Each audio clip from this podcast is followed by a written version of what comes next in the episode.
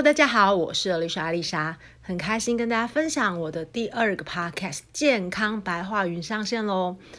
我觉得在追求梦想的过程当中，身体真的是很重要的基底，这也是我这两年多来的体会。那当然也不单单只是身体，我觉得心理、关系、财务、梦想，甚至信仰，都是所谓真正健康的范畴当中。所以我特别把相关的一些健康相关的部分。呃，独立出来放在健康白话云当中，里面会有一些专业知识的分享，也会有一些真实经历这些疾病的一些过程，然后战胜病魔的一些分享。那也期待可以帮助到大家。那也会邀请到一些专业的人士来跟大家做正确的一些阐述。那就期待我们健康白话云见喽，See you。各位人生自选群的朋友，大家好，我是丽莎阿丽莎。今天又是来到台北出外景的一天了。然后今天我们要访问的这位来宾呢，非常的特别，因为我已经跟他认识了，嗯，应该已经有将近两年多了，还是三年？其实我真的忘记了。但是我们相识呢，是在一个非常特别的缘分，因为我本人一直觉得我不擅长文字，但是我跟他的相遇呢，却是因为一个跟文字有关的场合。我们来邀请这位来宾，他是小金鱼。Hello，大家好，我是小金鱼。大家有没有觉得很神奇？为什么他叫小金鱼呢？来，小金鱼说一下。因为我的本名叫萧景瑜，所以谐音就是小金鱼。其实我那时候看到的时候，后来我再看到你的脸书真实的名字的时候，我就说：哦，这个名字真的取得很好，因为这样绝对不会忘记。对对，而且那是一次在大学点名的时候，就老师就喊就是小金鱼。然后我的学长就没有听清楚，他说小金鱼谁谁谁叫小金鱼？后来就觉得哎蛮好记的，所以我就都用这个名字。嗯，真的。那刚刚提到的那个活动啊，就是我们之前参加一个日更活动。对，这个其实我们稍后会再聊比较多。我们先暂时先告一下段落，转场转很快。对，我们今天有一些特殊的状况。好啊，那我想要请教小金鱼，就是因为在我认识你以来啊，我都觉得你是一个很活泼大方的人。然后你以前的科系是？我以前念中文系，但是我觉得跟我印象中的中文系好像不太一样。你自己觉得呢？我觉得一样哎、欸，不一样吗？那你觉得中文系会长成什么样子？嗯，我我觉得不是长相问题，我觉得是个性的部分。就是我认识，如果是念中文相关的女生，通常都比较相对安静一点；但是如果是中文的男生，就相对活泼蛮多。我想想看哦，嗯。哎，可是我们班中文系都很吵哎，我已经算安静的了，而且我已经算文字写的多的了，我已经算安静的。嗯，所以那既然你那时候是念中文，可是呃，你后来工作之后相关的工作也都是跟文字有关吗？嗯，没有，因为那时候中文系毕业就比较容易说做记者啊，然后嗯，作家啊，但这些我都没有兴趣。所以我就开始第一份开始当补习班老师，就是教中文，哎，算教国文，然后我觉得很没有很没有兴趣，觉得好累哦，我不想要这辈子都每天跟家长讨论他儿子的升学状况，以及在学校什么不乖啊，然后要出考卷什么的，所以后来我就我就我就离开，然后开始去做就是教华语文的老师。就教外国人中文，对，然后也是因为这个契机，所以才来台北，然后一直到现在。可是因为其实我我们你中间后来的工作，其实我觉得感觉蛮不一样，因为我记得好像就跟 B to B sales 有关。对，我那时候第二份来台北之后，其实我做蛮久，做三年。三年之后，我就想说，那时候做的事情是比较偏。呃，客服主管就是我们是一个线上教育团队，所以我下面就管了二十个人，然后这二十个人就遍布在台湾跟美国，负责就是二十小时的 customer service 运营。所以我离开之后，我就想说，哎，那其实我算是行政能力应该不不错，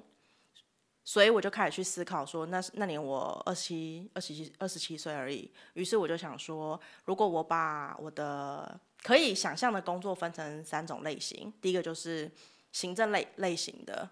然后第二个呢就是呃业务类类型的，然后第三个呢就是技术类型的，就是包含着工程师啊，然后需要学法律才会的呃法务或学会计才会的，就是财务都算进来的话，那其实我应该对于技术类型的完全没有兴趣，就我也不想要再去念书。那我已经会行政的，我就想说，那不然我试试看，就是业务性质的工作好了。所以那时候你认识我的时候，我刚好就投入了，就是做业务这件事情，它的脉络是这样子。因为其实这一段是我很后面看你的电子报的时候，我才知道这件事，然后我就又更惊讶，因为我我们那时候其实好像没有特别聊到你做什么工作，可是后来也才知道说你做的这个其实它本身的一个开发性非常的强，而且你是要对到 C level 端的管理阶。对，因为我那时候卖的是一个呃，一年大概是。一千万的系统，所以我们都签三年约嘛，那就是每次报价单开出去都是三千万这样子。那因为这样子，所以它其实开发难度很高。我大部分所做的事情就会是陌生开发，陌生开发意思就是说公司也不会给你名名单，你就自己去想说，哦，这套系统适合谁？那因为系统很贵，所以关键决策者就会是比较呃 high level 的人。那 C level 就是指说的啊，比如说 CEO、CFO、财务长、CTO、技技术长，然后这些人所组成的。大部分的时间我都很认真在肉搜别人，这个是很常在做的事情。对。其实以业务来说，它的这个难度真的很高，因为第一个是你的金额高，然后再来是你要 reach 的 TA，它本身的 level 也高，所以基本上它也不是那么容易被找到。那也想要请教一下，因为我相信很多人也会很好奇，就是你刚刚说你都不断的去做这个，我们讲 approach 它好了，对，那你确切都怎么做？我觉得有几个方法，首先在 approach 之前，最需要的应该就是 background research。也就是说，approach 的 approach 之后，例如说你打电话给他，他跟你讲电话，那你要一次 close 他，至少你就要让他马上愿意啊、听你 present，跟你约定一个时间，或者是至少要派一个人给你，跟你说哦，那之后他会跟你负责接洽，至少你你需要达到这些目的。因此，在那之前更需要做更多的应该。会是，就说这个企业他跟你合作，那他的契机会是什么？他现在经营上遇到的困难是什么？这些困难，你的系统会怎么去帮他解决？有没有一些成功案例？甚至是因为 approach 够多，所以在类似的产业里面，你收集到的大部分的状况会是什么？然后你会把它融成，比如说一个一分钟的话。在你可以 approach 到他，跟他讲话的时候，你就可以一次跟他跟他讲完。那 approach 的方法有蛮多的，现在科技很发达，你可以 Facebook 肉搜他，然后 LinkedIn 肉肉搜他。大部分的时候，你也可以打电话。那打分机进去，虽然听起来是一个还蛮 stupid 的行为，但实际上其实是最有用的行为。那我很常那一种，因为通常 C level 的人他会很早去上班。就说九点开会，员工都九点到，C level 可能就八点到，因此我就会透过很多种方式知道他的分机号码，通常是很花时间的，然后你就在八点开始狂打。我非常多次这样联系到 C level，大概就什么八点二十分他接起来，然后我就说哦你好，我是叉叉叉这样子，他就说哦你就是那个小金鱼啊，听说你找我找很久了。就是大家都会跟他讲，但他也没接到这电话，他就他也他不是很 care 这件事情，所以他也不会自己主动来找你。但他一旦接到你的电话，他其实会对你这个人觉得蛮好奇的。原因是因为大部分 C level 的人，问 lucky 的是我 approach C level 的人 background 都是 sales，所以他们不会他们不会讨厌你，他们就觉得你是一个在做好自己工作的人，他就把你当做是一个 B to B。没啊，sales。因此，只要你的 approach 电话不要讲太差，基本上都还是可以见到他这个人的。对，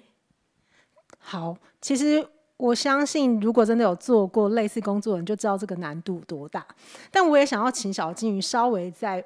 回到前面一点点，因为我相信，就刚刚你有说嘛，当你越做越多的时候，你的经验值累积越多，你一定更知道如何去应对。可是，在你真正做这么多之前的你。就刚刚你说嘛，是一个梅呀菜鸟，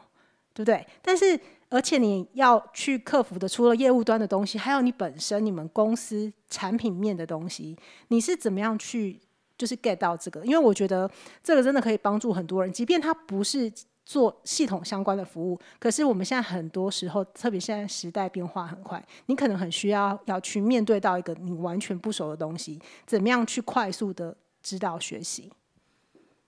我那时候用最多的方法就是洗脑我身边所有的朋友，就是我的理我的理论就是，因为我所接触的人，例如说这些 C level 的人，他们其实可能听不太懂我说的技术是什么。所以，如果我的朋友、我的爸爸妈妈可以听得懂我在说什么，那么 C level 的人应该就可以听得懂吧？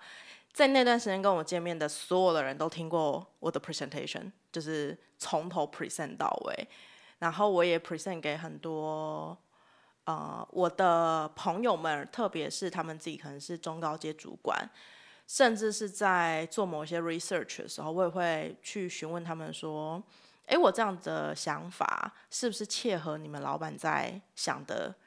事情？因此，在那个时候，我记得我应该至少 present 给大概五十个人听过吧。就是像现在我们这种约在一个咖啡厅或约在一个小树屋，然后我就会认真打开我的 PPT，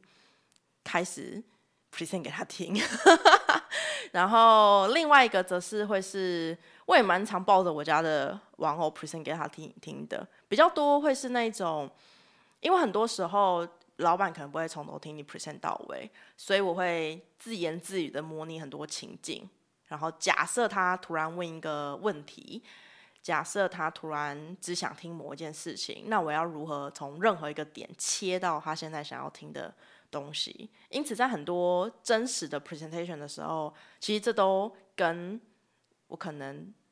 嗯，之前的模拟状况一定会一定会有雷雷同的，所以你就觉得，哦，这状况我我我早就我早就遇过很多次啦，我现在就可以很轻松的应对。对，那事实上前面就是讲很多次，我到现在为止我都还是会背那一百页 PPT，我讲太多次了，因为印象实在太深刻了。好，然后我知道，其实之后后来在下一份工作的时候，因为我那时候看到也是在你的电子报里面，你有分享，就是你到了另外一间公司，然后你还因为虽然不是你主要的职责，但是也你也透过你的影响力去做一些销售，我觉得这段也蛮特别的，可以分享一下。嗯，这段是这样，就是我那时候就负责一整个产品线，然后还有很多 category，就卖衣服的啊，卖吃的啊，卖穿的，卖喝的，卖。保养品就什么什么都有这样子，然后老实说，其实那是一个新的电电商平台，所以其实发展非常非常不容易，就是现在流量获取的困难度比以前还要高，非常的多，所以我下面代理的人当然会难免有一点，嗯，沮丧，就觉得价格谈了也谈了，然后曝光也曝光了，但是业绩就是没有没有起来这样。然后有一天我就突发奇想，我就想说，那不如我来办一个比赛好了，就是我们来办卖一个商品，然后看谁卖卖的最多。因为要比赛卖最多，所以我就想说，好，那身为主管就是以身试试责这样，所以我就用电子报卖卖第一名，就是不能输自己的下属。然后后来这件事情就。呃，这件事情帮我蛮多的。第一个是，当然，呃，下属，因为他们其实不不太知道我我为什么会卖得好。老老实说，因为他们其实不太知道我在外面身份是什么。但是有好的业绩，他们总是会觉得比较比较开心。这第一个。然后第二个事情是，卖得比较好的那一周，weekly report 通常也会写得比较轻松一点，就是你有一个报告点可以讲嘛。然后第三个是，嗯。因为我们还是会选品的，所以一个月我我我我只允许我自己卖一支商品的状况之下，我是我是蛮精挑细选的，然后我也确定这个价格、这个品牌都是 OK 的，所以我在写的时候，我也是保持的那一种，嗯，我就觉得这东西都很不错啊，我自己都买了啊，那就是读者如果有需要的话，就也可以买这样子，所以在这个契机之下，就是卖了卖了几个这样的商品，这样。我觉得真的很神奇，而且刚刚大家有听到一个神秘的关键字吗？我的下属不知道我在外面的身份。接下来这就是我们要聊的外面的身份，因为就像刚刚最前面有提到，我跟小金鱼是在日更的活动认识，然后因为当时也是因为我就想说，哎，既然我都一直想要，呃，试着看看就是能不能有机会增进自己的文字力，因为我以前都觉得我的文字啊就是很很简单，就是如果化为文字，我就觉得那个吸引力很弱。我就觉得有点平铺直述，然后那时候就因为刚好就朋友有分享有一个日更的活动，我就去参加。当时我其实前面也不知道小金鱼是谁，但是当天在现场的时候，我就发现怎么有一堆人，而且他们是已经做完一年的日更嘛，对不对？呃，半年。哦，半年。对，因为我记得我是算是第二批，然后等于说我们就是后来就有。在进行这样，然后因为前面已经有一群人，就是他们有成功，而且他们还还有分享他们的那个那个叫什么统计表，然后就觉得好 crazy 哦，很 超 crazy，我真的是一个 Excel 管理者，真的。而且那时候其实我知道是有，就是总总共有三位发起人嘛，对不对？对，那时候总共有三位发起人，然后我们三个就是我们三个没有讲好，但我们同时就发现对方都在日更这件事情，然后有一天我们就聊天，就说。这日更其实蛮孤单的，还是我们号召一群人来一起跟我们日更好了。于是我们就一个人 po 一篇文，然后那就是日更团的起源。所以一开始我们真的就觉得它就是很的东西，嗯，就没有任何的预期它会产生什么效应。对，那后来为什么会开始有第一批？因为我们三个人都发了一篇文，然后所以所有的第一批就是都来自于，都是来自于那里。然后开第二批的原因就是纯粹是有太多人问我了，然后我那时候就觉得，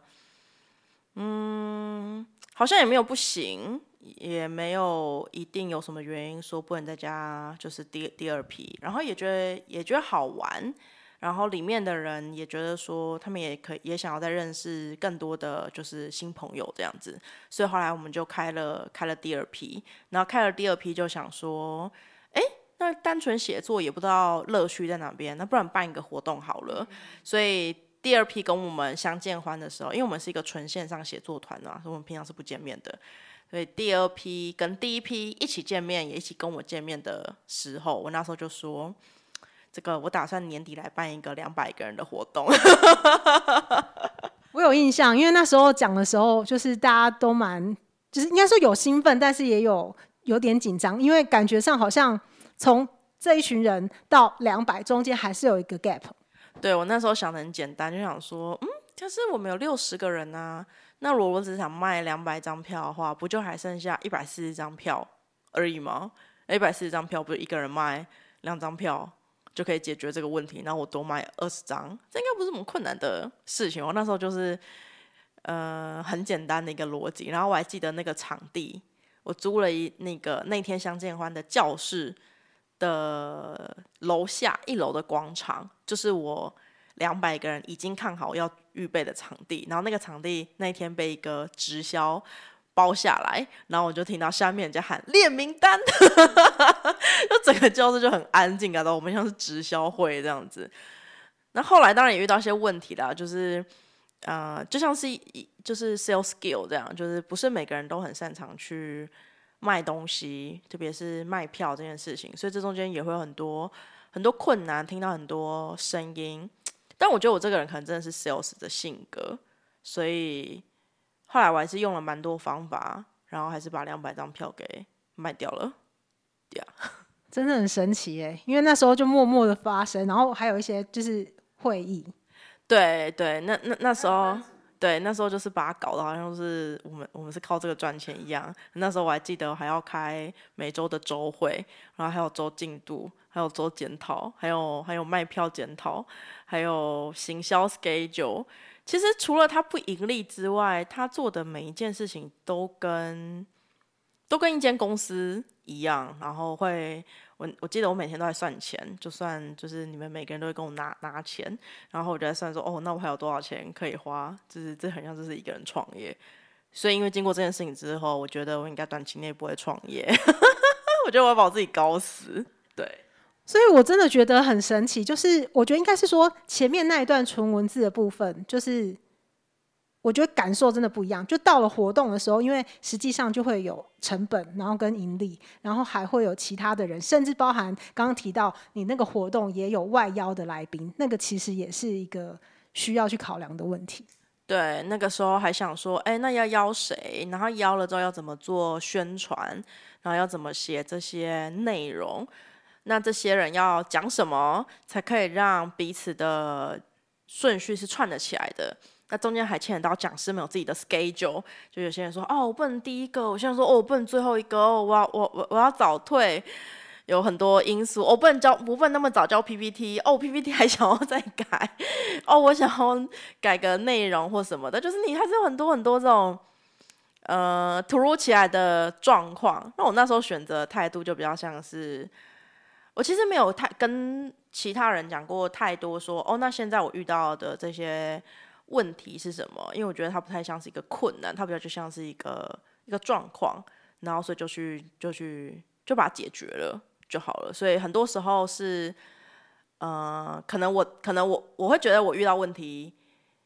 比可能比所有人加起来都还要还要再更多，但对我来讲其实是一件蛮有趣的事情。然后那时候还有正职，然后在上班，然后就每天下班八点多九点回到回到。家里就开始搞着这些，然后还跟大家约什么十一点开会，就想想我的团员也是蛮辛苦的。我觉得那时候有好多类似像组长或一些关键组员，他们真的都很帮忙。因为其实那时候我刚好在我自己的工作也是非常可怕。然后那时候我我在刚刚说的那个呃那个发表活动的时候，我那天也有报名当主持人，因为当天有好几组嘛。然后我跟我的 partner 又是在不同县市，所以我们最后其实是在当天的那个 moment，就是我们才真正 r y 然后就上了，很可怕。对我，我其实知道当天有很多这种这种状况，然后其实这些状况一开始就会有人跟我说，但我但我的那时候想法是这样子，就是你要聚集六十个人一起办一个活动，它的困难度本身就呃非常高，尤其是它又不是一个盈利组织，它就是一群一群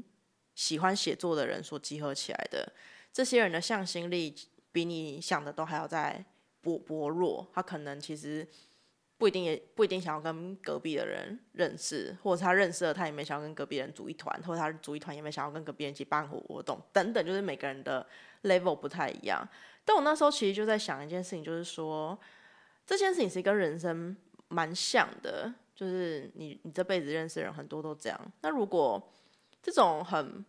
不要不给的代际，就是这种无关紧要的事情，你都没有办法坚持。下来，因为老实说，这这个活动其实做坏了，对我来讲不会有什么影响。他顶多就就是赔赔钱，但是说赔钱，我算过，对我来说，我非常有自信，我可以把两百张票卖掉。我只要能够把两百张票卖掉，其实我就是一个打平的状态。当然后来还还是有赔啦，就是有一些东西的预算还是超出我的预估，因为我根本就没有办过，所以我收到报价单的时候觉得为时已晚。但去到这个之外，其实我就觉得。既然这件事情它做坏了，也不会对你产生任何的影响，那为什么不要尝试把它把它做完？就很多人会觉得说，那不然就不要做，因为反正它也不会对你产生影响嘛。可我的想法是，那这样的话，那你这辈子不就是什么都不做吗？因为这辈这人生根本不会有太多事情是你做了会对你有呃很不好的影响的，除非你去什么抢劫、吸毒。酒酒驾之外，其实人生很多事情，就像你今天录 Podcast，Podcast 录烂了会会会怎么样吗？不不不不会啊。那你那你难道要因为说哦，因为 Podcast 录烂不会怎样，所以我决定以后都不录 Podcast 吗？因为它对我的人生不会有影响，就好像不是这样，好像应该是另另另外一边嘛，就说哦，因为录烂了不会怎么样，所以反正我们录录看，因为录好了搞不定就会就会怎么样。所以那时候办活动的时候也是也是这样想，所以那时候超多。人就是，会有很多质疑的声音啦。就那时候蛮蛮多人会直接跟我讲的，然后我都一个人听听，然后就算了。对，我相信你那时候压力真的很大，因为你等于是要一对多，而且你要切换非常多的身份，更何况是，所以我我才说，当我后来才知道原来你就是你的正职是这么复杂的时候，我就更佩服你，因为真的很不容易。对，我我我我蛮相信一个理论，他说。呃，他说真正的休息，就有很大一部分人都觉得说，你的休息应该就是你躺在家里，那个叫休息。但其实有一种休息叫动态休息，例如说，越高压的人士，他越喜欢挑战极限运动，因为在极限运动里的那种动态的刺激，事实上是一种动态休息。他因为有了这种经历之后，他回到职场上面对高压，他反而会更如鱼得得水。这就所谓的动态休息。所以我觉得办活动这种当当时候对我来讲，就算很高压的工作，但对我来讲，办活动应该就是书中所谓的动态休息，就是在这个世界里里面，我因为呃做了。就是做失败不会怎样，反而会让我很 enjoy 在说哦，那如果我们把它做好呢？我们要怎么可以把它做好呢？这样子，嗯，其实我觉得过程当中大家真的都有蛮多学习跟获得，而且后来我觉得就是看到很多大家其实虽然即便可能没有持续日更了，但是我觉得那个那一段的经历其实都带给我们很多的一些感受。然后因为之所以会做日更啊，然后其实，在那之前你就已经有你自己的粉丝页了嘛，对不对？嗯，我想想看哦，好像刚开，对，我进行日更的时候才刚开。我记得那时候我还写了一篇文章，说现在粉丝刚破刚破一百个人。对，我是我是经营了日更团之后，我才把我才把粉丝页给打开的。我我之前是不开粉丝页，因为我觉得就是粉丝页触及率那么的差，我为什么要做这件事情呢？因为我我我很我很习惯在我自己的私人脸书上写东西，之前的所有的文章也都发表在我的私人脸书上面，我不觉得有什么不能不可以继续维持在私人脸书的。那直到后来越来越多读读者，我就有一点觉得我想要开粉专，因为我想要把。呃，一些私人还是很私人的东东西放在我的私人 Facebook 上面，但是不私人的东西就我可以啊、公开的，我就把它放在粉丝页上面。所以那时候纯粹就是很简单，想要开始把公司给分明这样子。但我也比较好奇的是，因为其实你后来也有电子报，那电子报的起心动念又是什么？嗯，它也是一个简单的尝试，就是我有一天看那个余维畅老师的书。然后他就说，他觉得最好的行销手法是，呃，电子报的名名单。那因为我对电子报的想法就觉得，这东西感觉很 old school，真的会有人觉得是有效的东西吗？然后我就开始，有一天我就醒来，我就想说，哎，可是如果它没有效，那怎么会有一个人出书，然后特地说它很有效，而且还花很多篇幅写？所以我就决定，那不然我们来试试看它到底多有效了。然后我就想说，不然来找一个主题，然后用这个主题当做是电子报的订阅吸引人的的东西。所以那时候就开始写呃职涯一百问，就是读者投稿他的质押问题，然后我回复他的质押问题。所以开始做电子报的时候。其实我真的没没想到我会现在非常非常电子报，我那时候就纯粹觉得，对我来说它只是换个地方写而已，就原本写在脸书上面，然后现在写在一个东西，然后那东西就叫做电子报，所以我一开始没有什么任何期待。但是因为我最近发现，你说你最近又说你要重启讲师训电子报，所以我还看到有一个人在下面留言，他说你到底电子报有几种？我我相信他想要表达的是说。哇塞，小金鱼，你到底做了多少事情？对，我觉得，我觉得电子报对我来说，它就是一个很有趣的的东西。就是我在想，就是这个电子报可以怎么被发挥？也就是说，大部分人都是有一个人，然后他写信给他的读者，这东西就叫做电子报。在创作者的世界里面，它就是这样电子报嘛。在一般的行销世界里面，它基本上就是品牌给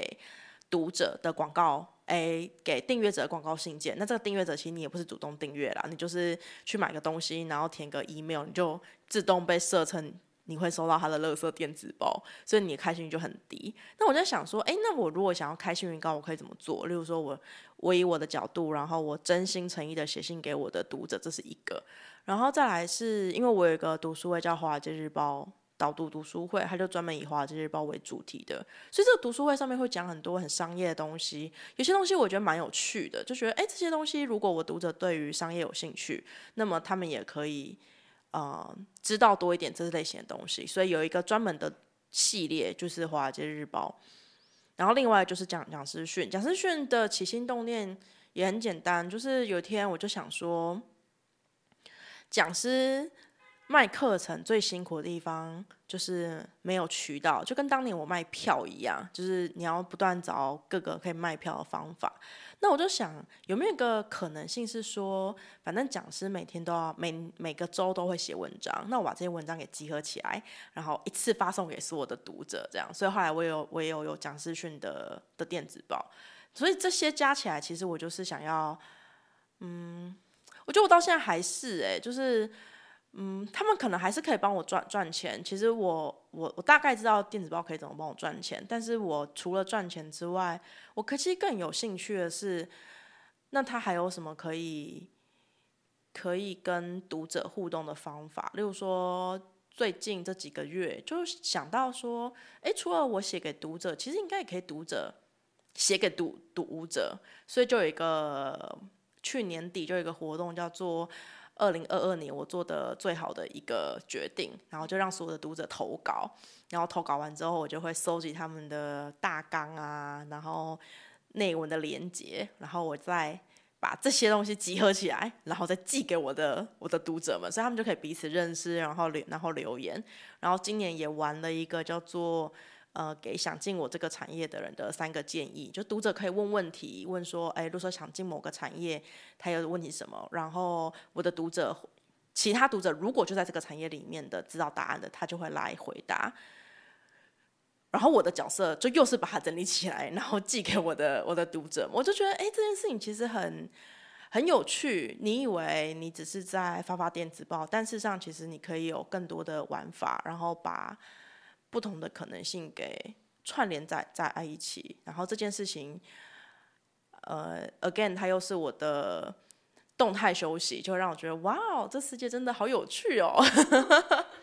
我不知道大家听到这边啊，有有没有什么样的一个感受？就是我相信很多人一定是一直嘴巴张很大，就是可能前面第一个日更就已经啊，然后在后面，然后又电子报，而且不是一种哦，然后又哇，然后大家想又听到，哎，他其实。之前的就是白天工作，他是同时累加，所以他做 A 之后快速切换，再调整自己到 B。我我不知道，我不知道大家能不能够体会那个动态休息，因为像我的朋友都已经觉得我是一个很夸张的人，可是在我的眼中的小金鱼，我觉得他比我夸张一百倍。然后相关的部分呢、我们会在下一集分享给大家，因为小金鱼后来又做了一个很特别的决定，这个我们会在下集再跟大家分享哦。下集见。